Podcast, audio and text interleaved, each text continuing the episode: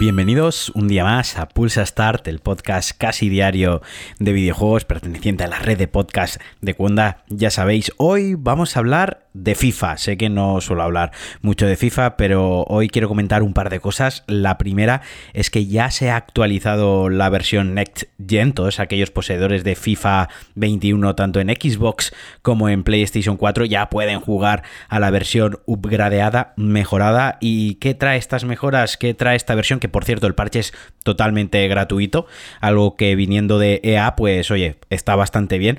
Principalmente la mejora son los shaders en la piel, en las animaciones faciales de los jugadores, son muchos más realistas y sobre todo en el pelo. Es una cosa que me ha llamado mucho la atención.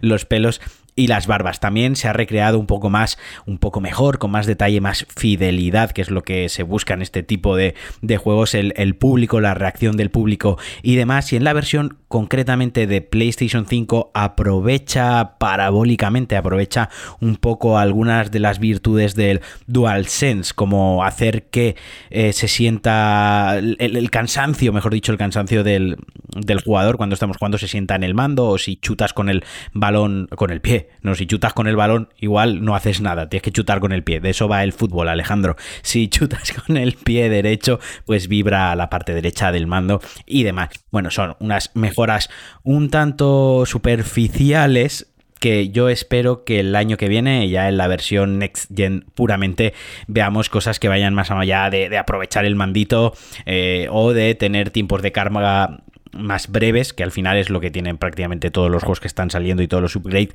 que estamos teniendo, o el pelo de los jugadores. Lo que queremos son mm, verdaderos avances en la IA y en la jugabilidad, ¿no? En el, en el core del FIFA. Y ya que estamos hablando del FIFA, pues esta semana ha venido siendo un poco, un poco lo que se dice revoltosa, por así decirlo, porque Ibrahimovic la ha liado. Ibrahimovic es un jugador sueco. No suelo hablar mucho de fútbol, no me suelo meter en estos fregados, en estos pantanos, pero para mí es uno de los mejores jugadores de fútbol actualmente. Es uno de mis jugadores de fútbol favoritos, quizás porque sea un bocazas, le pase un poquito como yo. Pero bueno, la cuestión es que se ha cabreado, por así decirlo, ha cogido una pataleta porque se ha dado cuenta que EA está ganando dinero con sus derechos de imagen, o mejor dicho, él no está ganando, no está cobrando por los derechos de imagen de aparecer en el FIFA. Y aquí se ha gestionado, o se ha generado, mejor dicho, una especie de revuelo, porque no, no, digamos, voy a intentar aclararlo, porque es un poco lioso, hay varias partes involucradas. Por una parte está lo que es la FIFA, lo que es la entidad de la FIFA como tal, por otra parte están los clubs a los que pertenecen los jugadores, por otra parte están los propios jugadores, y por otra parte está la, la asociación FIF Pro, que gestiona derechos de imagen de cientos de miles de jugadores, ¿vale? Así que por darle un poco de estructura, este FIP Pro lo que tiene son, pues eso, como digo, gestiona los derechos de imagen de muchísimos jugadores y esos beneficios que recoge, pues ellos los reparten como creen conveniente, o los reparten equitativamente entre jugadores, o lo, o lo destinan a causas benéficas, o lo guardan para la propia asociación o para la propia entidad, mejor dicho. Así que la primera pregunta que hacía Aleja caer eh, Slatan en, Twitter es eh, ¿quién, ¿quién, había dado ese permiso, ¿no? ¿Quién, ¿Quién, había dado permiso para utilizar su cara y su nombre? Si había sido FIFPro, si lo había, si había sido la FIFA directamente, eh, ¿qué, ¿qué, estaba pasando con esto?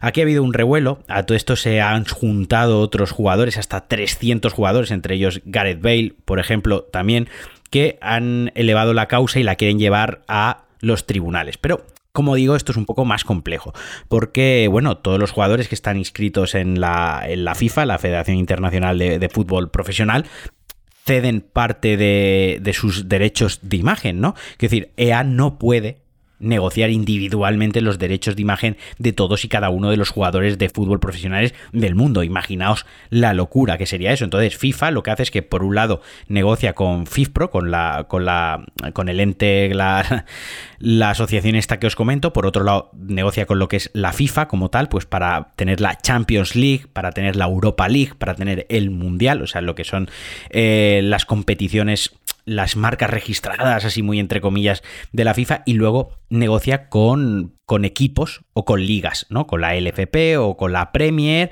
o con, la, con el Calcio o, ya con un equipo en concreto, como por ejemplo, pues con el AC Milan, ¿no? Con, pues con el AC Milan negocia y pues puede utilizar su camiseta, puede usar su segunda equipación, puede usar el nombre del campo, puede utilizar los vítores que suenan en el campo, por ejemplo, el, el careto del entrenador y los caretos y los nombres de sus jugadores. Por eso digo que es algo muy complejo que eh, no siempre se negocia de la misma manera en todas las ligas y, en todos los países. Por eso, por ejemplo, el Camp Nou durante unos cuantos años no ha estado en el FIFA y estaba en el, Pro, pues porque la exclusividad del Camp Nou tenían un partner con el Fútbol Club Barcelona, Messi era portada de sus juegos, pues en ese caso pues no podían utilizar el nombre. Todo esto viene, pues que a lo mejor no sabemos hasta dónde puede llegar, eh, que quizás mm, tiemblen los cimientos o quizás en las futuras ediciones de FIFA empiecen a cambiar nombres, dejen de aparecer ciertos jugadores o a lo mejor simplemente quede en nada. Si me preguntaseis a mí o si queréis saber lo que pienso yo, bueno, supongo que sí, que para eso estáis escuchando el podcast.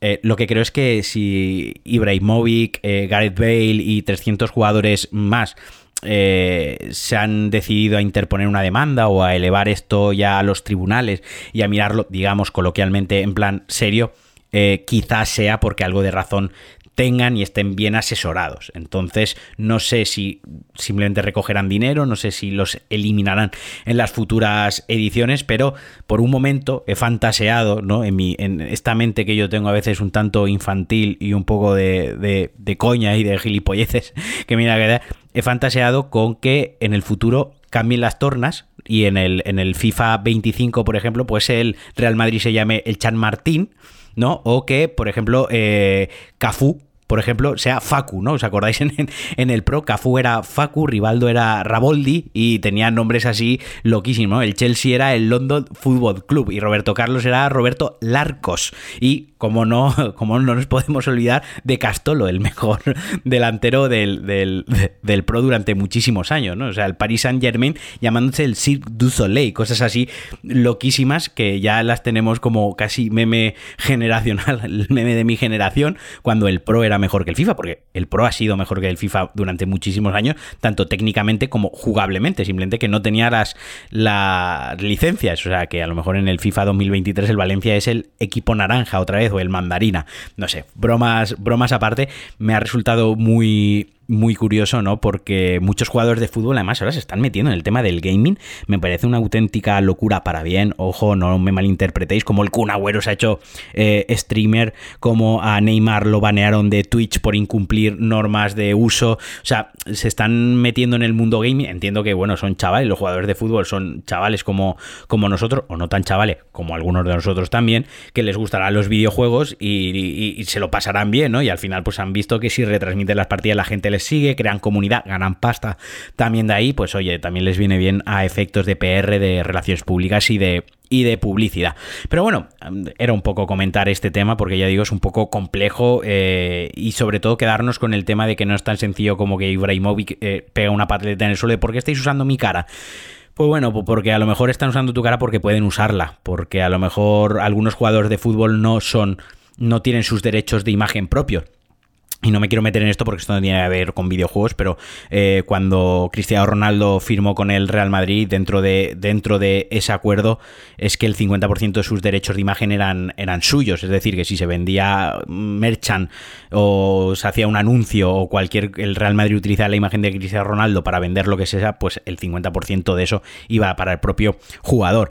Así que puede ser que a lo mejor Slatan no tenga sus propios derechos de imagen o a saber lo que su representante, por estas cosas las suelen negociar los representantes, habrá negociado con su club. De todas formas, a ver en qué queda esto, me parece bastante interesante, me parece algo bastante gordo porque FIFA es simplemente EA, con, con, lo que es la franquicia FIFA, recauda como mil millones de dólares al año, o sea, es una auténtica barbaridad. Esa EA recauda casi más dinero con el FIFA que la propia FIFA con el fútbol, o sea, es una cosa demente, así que más allá que parezca una tontería o una anécdota, ojo, cuidado, que puede tambalearlo todo.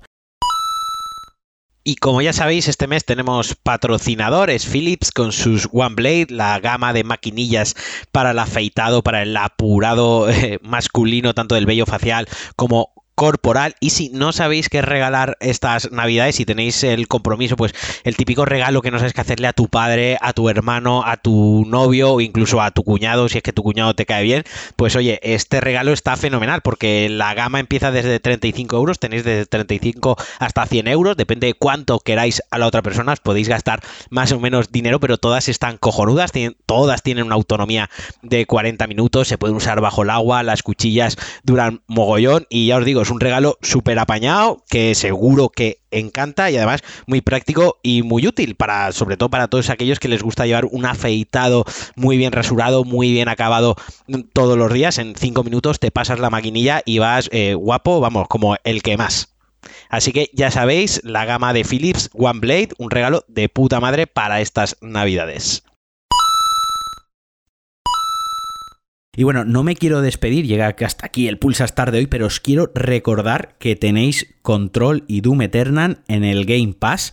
Eh, que se van a introducir en el Game Pass de Microsoft, de Xbox. Si tenéis una Series S, si tenéis una Series X recién comprada, nuevecita, tenéis ganas de darle comer a la consola, pillaos este mes el Game Pass porque de verdad que viene fortísimo. Yo ya lo he pagado para PC, yo lo voy a exprimir este mes junto a Cyberpunk, que van a ser mis, mis juegos en PC. Este mes dejo apartada un poco la Play 5 y me paso al PC, pero ya os digo, si no tenéis un PC más terrace súper potente, pero os habéis pillado la, la Series X o la Series S, de verdad, hacedme caso, no os vais a arrepentir, pagar los 12 euros del servicio y jugar a control porque es un auténtico juegazo, si os mola la ciencia ficción, si os gustan los shooters, si os gusta el buen diseño de nivel, si os gusta la buena narrativa, además tenéis, como os digo, Doom Eternal, si queréis desahogaros del estrés de una larga jornada laboral, os va a venir cojonudo. Y bueno, hasta aquí. Ahora sí el Pulsa Star de hoy. Muchísimas gracias a todos aquellos que me seguís, muchísimas gracias los que me escucháis, los que dejáis valoraciones, sois muchísimos, no todos